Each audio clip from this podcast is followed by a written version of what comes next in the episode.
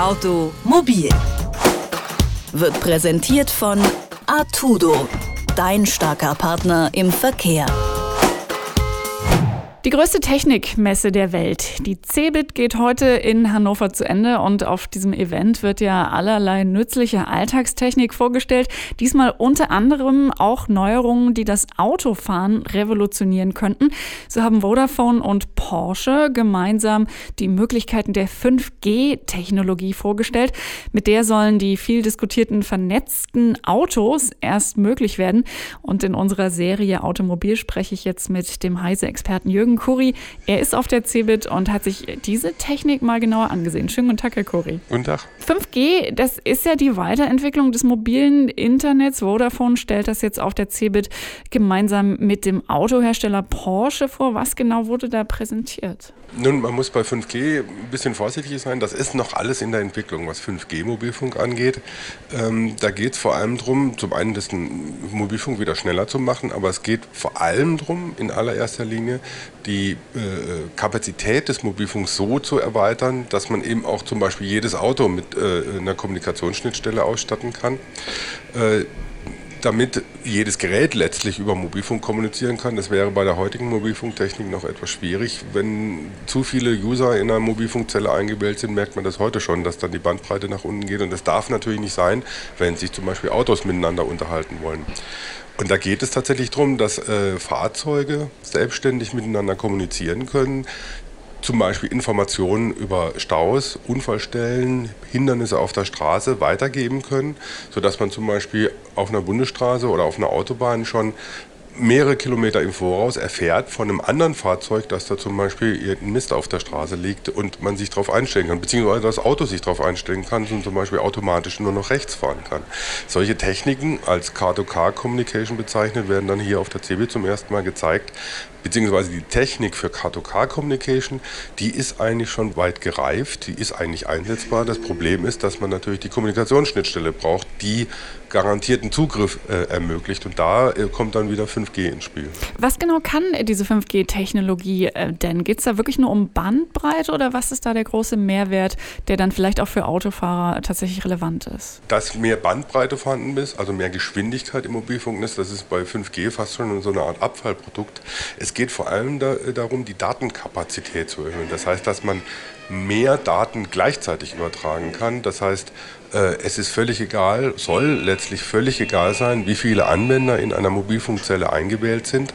Anwender sind dann in dem Fall auch Autos oder eben Smartphones.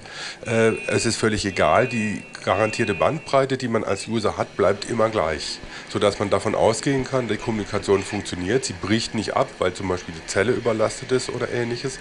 Das macht jetzt beim Telefonat, ist es vielleicht unangenehm, aber wenn zum Beispiel sicherheitsrelevante Informationen übertragen werden sollen, wäre das ja ganz schlecht. Äh, das darf dann nicht passieren. Und das, dabei geht es bei 5G-Mobilfunktechnik, dass solche garantierten Zugriffsraten vorhanden sind und dass auch die Latenz, das heißt mögliche Verzögerungen in der Kommunikation sehr niedrig gehalten werden. Ist das denn auch der Grund, warum äh, das aktuelle LTE-Netz ist ja auch schon relativ äh, ein schnelles mobiles Netz, äh, warum das nicht ausreicht für vernetzte Autos? Ja, das Problem mit LTE, dass es den meisten Leuten noch sehr schnell vorkommt, ist, dass nur sehr, relativ wenige es bislang tatsächlich nutzen. Das heißt, anders als bei UMTS ist man meistens in so einer LTE-Funkzelle noch weitgehend unter sich oder sind nur relativ wenige User eingebucht. Äh, von daher merkt man da noch nicht so sehr, dass auch bei LTE das Problem besteht. Je mehr User sich einwählen, desto eher äh, hat man Probleme mit der Datenübertragungsgeschwindigkeit. Äh, das wird mit zunehmender Nutzung von LTE zunehmen. Da versucht man mit verschiedenen Erweiterungen für LTE gegenzuarbeiten. Aber das Problem bei LTE ist auf jeden Fall, dass man nicht garantieren kann, dass die Kommunikation tatsächlich funktioniert und dass es dann auch zu Verzögerungen kommen kann, die gerade bei sowas wie wenn man mit dem Auto auf der Autobahn unterwegs ist, spielen manchmal Milli- oder Mikrosekunden sogar eine Rolle, wenn man kommunizieren will, wenn sich sicherheitsrelevante Sachen übertragen werden sollen. Und das äh, muss dann eben über 5G geregelt werden. Wenn solche neue Technologie auf Messen präsentiert wird, dann sieht das ja immer alles ganz schick aus und, und wirkt auch sehr beeindruckend.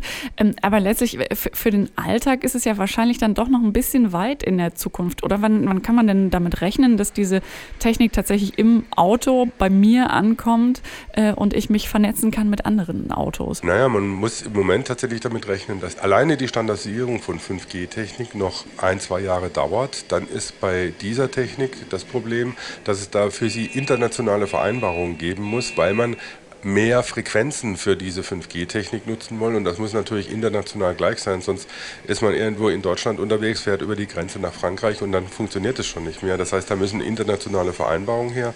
Das heißt, das Ganze nicht nur technisch aufwendig, es, hat, es spielt auch eine politische, politische Komponente spielt mit. Das wird sicher noch im guten Fall zwei, drei Jahre dauern, im schlechten Fall fünf bis sechs Jahre, bis das wirklich einsatzfähig ist und dann langsam in, in das Auto oder auch ins Smartphone kommt. Wenn ich so ein, ein netztaugliches oder vernetztes Auto ja haben will, dann braucht es ja im Grunde auch eine eigene äh, SIM-Karte. Also äh, bald sollen auch, wenn es zumindest nach den Herstellern geht, alle neuen Autos mit so einer eigenen SIM-Karte ausgestattet sein.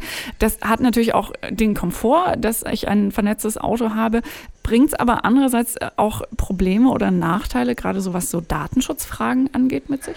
Es sind zwei grundsätzliche Probleme, die es damit natürlich gibt. Das eine ist Datenschutz. Es ist heute schon so, dass die Autos, die Elektronik der Autos umfangreiche Datenerhebung über das macht, was mit diesem Auto passiert.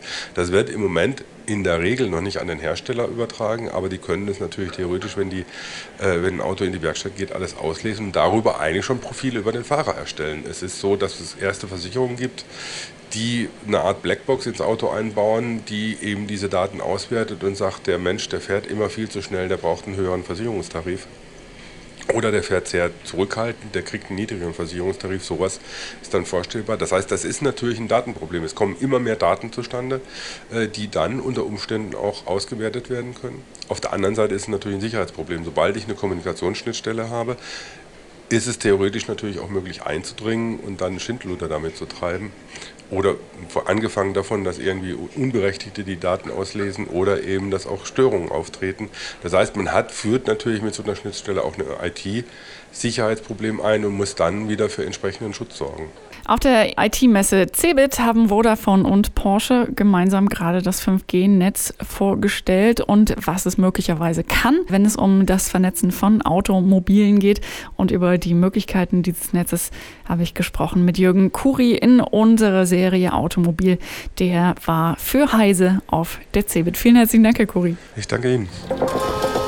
Automobil wird präsentiert von Artudo dein starker Partner im Verkehr.